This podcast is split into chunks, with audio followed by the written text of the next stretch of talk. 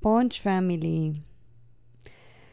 Poco tarde para pasar estos podcasts, pero mm,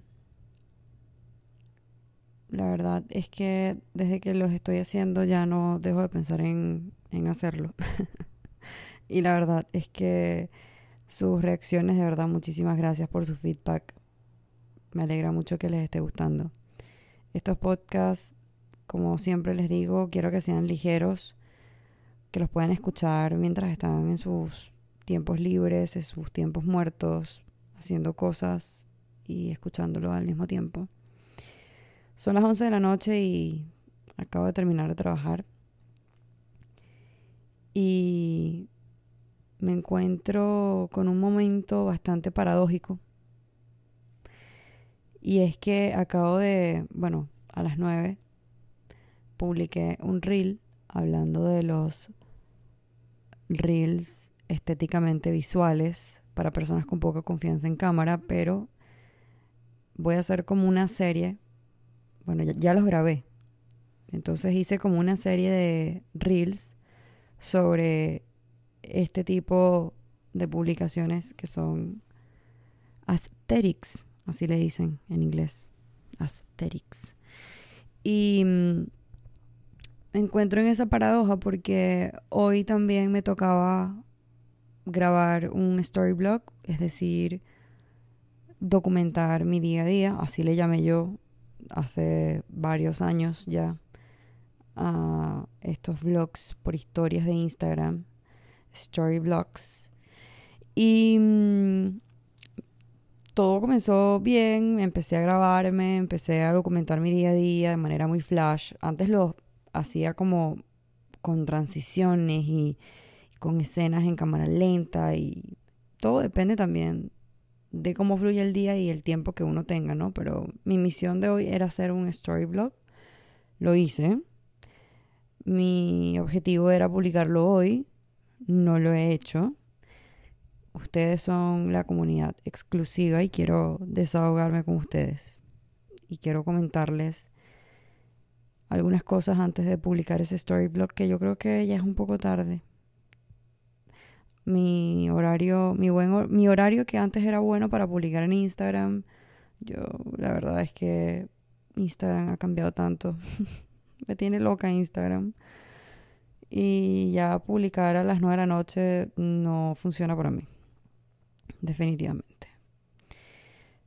Y la paradoja es que estos reels, que son estéticamente visuales, casi siempre muestran como una vida muy bien hecha, no voy a decir perfecta, pero tú te encuentras en estos TikToks o estos reels de personas que hacen su día a día y como que son muy ordenados, ordenan su casa, todo está como que estéticamente bien pulcro, está bien ordenado, eh, todo está muy bien pensado y artísticamente amo esos reels y me encanta hacerlos porque disfruto mucho también la postproducción de esos videos. En realidad disfruto todas las etapas de crear videos, pero creo que he ido descubriendo que también, o sea, la edición es algo que termina de darle vida al material. Y mientras yo estaba documentando mi día, me toca pasear a Draco. Y estoy paseando a Draco y desde hace varios meses eh, he tenido ataques de pánico. O sea, bueno, me comenzó hace varios meses, pero ya tengo bastante tiempo sin tener uno. Pero sí he estado sintiendo mucha ansiedad, o sea, sí sufro de ataques de ansiedad y y obviamente eso te descontrola muchísimo y eso ha provocado en mí una crisis de insomnio muy fuerte. Entonces eso, a causa de esa ansiedad, luego el insomnio y el insomnio causa pues un desbalance en tu ritmo circadiano y luego empieza el, desbalance químico en tu cuerpo y tu cuerpo se intoxica de cortisol y está tan alerta que al final lo que te provocaba ansiedad al principio, o sea, antes del insomnio, ya no te lo causa eso, sino más bien ahora la ansiedad te da porque no estás durmiendo y tienes que dormir y no te alcanzan las horas del día porque no te despiertas a la hora que debes. Eso es mi caso, ¿no?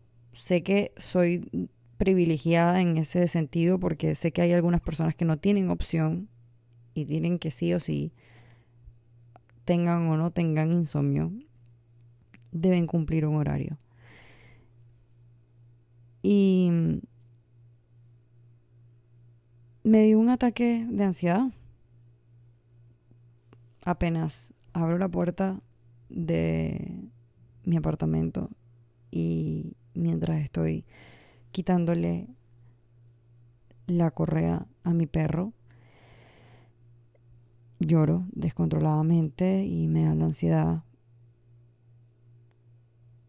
Hablo con...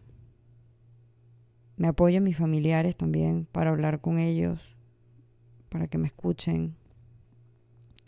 A veces ni siquiera estoy esperando a que me entiendan, pero que me escuchen. Sentirme acompañada. Y, y yo no suelo grabarme cuando lloro, ni suelo tomarme fotos cuando lloro, ni nada de eso, pero como estaba con ese mindset de documentar mi día, fue como una notificación y agarré mi teléfono y empecé a grabarme llorando como hablándole hacia la cámara diciéndole como hey esto pasa también esto también es parte de mi día a día o, de lo que, lo que puede pasarme a mí y a cualquier ser humano.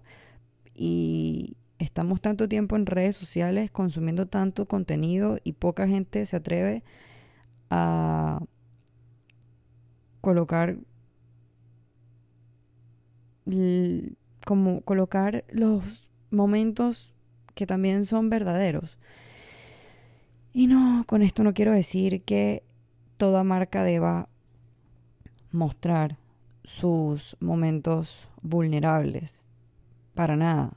Eso fue un momento que genuinamente sentí que podía o puede ayudar a alguien más. O sea, esa acción tiene que venir desde, desde ti, desde el corazón, desde tu alma, desde una, desde una mentalidad de, ok, esto puede ayudar a alguien más. Y así lo hice.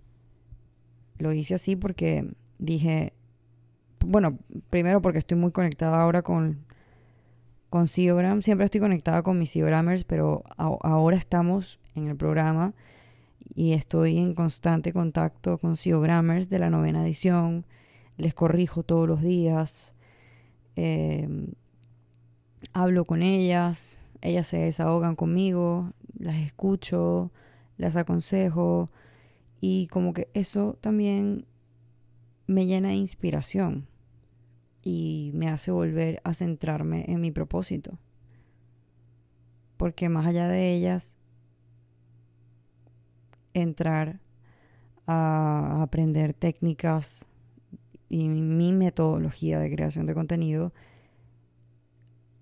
terminan aprendiendo a amarse a ellas mismas. Entonces, Quiero hablarte del contenido ultra personal en Instagram, porque hay personas durante todo este trayecto que se han topado conmigo y me han llegado a preguntar qué tanto contenido personal tengo que publicar, si de verdad es necesario o no, porque yo no soy la única que publica contenido personal y no lo hago todo el tiempo. Hay, hay marcas personales que sí lo hacen todo el tiempo y de eso se basan incluso sus contenidos. Mi contenido no se basa en, un contenido ultra personal, o sea, un contenido vulnerable, pero cuando considero que esto puede ser parte de una causa o puede ayudar a alguien más, cuando me conecto con ese propósito, lo hago. Entonces yo quiero ahora Mm, darte herramientas, consejos, darte perspectiva, hacerte quizás algunas preguntas para que tú misma te respondas y eso quizás te ayude a saber si en algún momento puedes publicar un contenido como el que yo publico, porque yo no lo hago todo el tiempo. Entonces, hazte la pregunta, ¿cuánto depende mi negocio de mi imagen personal? Otra pregunta muy importante. ¿Quiero que mi negocio confíe en mi imagen personal? Mi marca personal y mi marca comercial tienen una superposición en audiencias. ¿Qué busca mi audiencia en mi cuenta comercial y en mi cuenta personal? ¿Son similares o muy diferentes? Porque hemos visto casos en los cuales una marca personal también tiene una empresa y esa marca personal es embajadora de esa empresa. Por eso también es importante estas preguntas que te acabo de comentar. Otro también pudiese ser, ¿puedo compartir actualizaciones personales con mi público empresarial? Tienes que recordar también que alguien está siguiendo tu cuenta para tener más información sobre ti, sobre tu negocio. Entonces, hay que tomarse el tiempo para pensar qué buscan tus seguidores y cuál es ese papel que, quieres que tu empresa realmente eh, desempeñe en la vida de los demás. Al pensar en tu marca como tu propia personalidad, va a ser muchísimo más fácil decidir qué contenido personal es relevante. Por lo menos mi marca personal es una marca personal, valga la redundancia. Entonces gira en torno a mí, a mi personalidad, a mis valores, a, a mí como figura pública, entre comillas. Entonces, sí, es relevante para las personas que me siguen. Obviamente no es mi contenido principal, no va a ser mi pilar principal.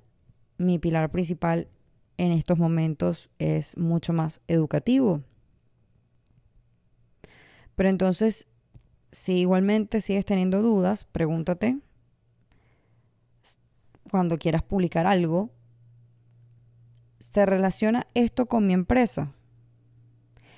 ¿A mi público le importará o se beneficiará? ¿Es auténtico para mi negocio? Al menos para mí, estas tres preguntas dije que sí.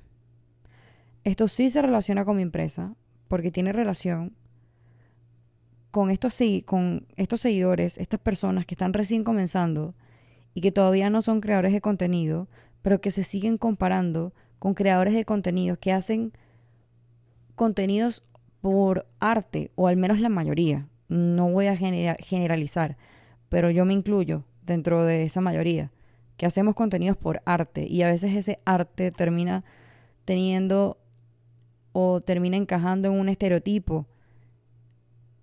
Y, y sé también lo que puede conllevar esto, estas consecuencias.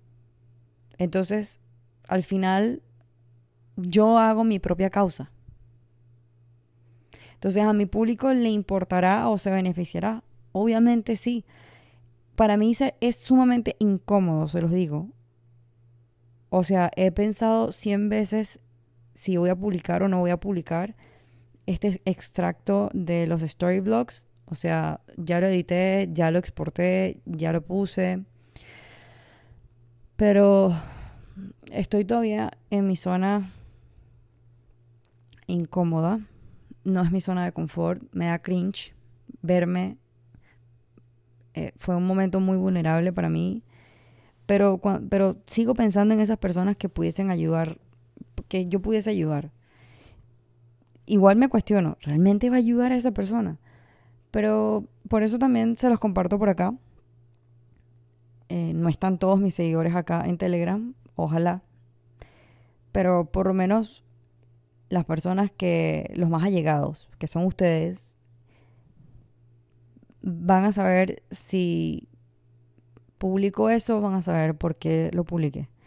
Y si no lo publiqué, van a saber que realmente no estoy preparada para hacerlo. No me siento cómoda. Pero si una grammar escucha esto, seguramente me diría como que que es normal estar dentro de nuestra zona de incomodidad.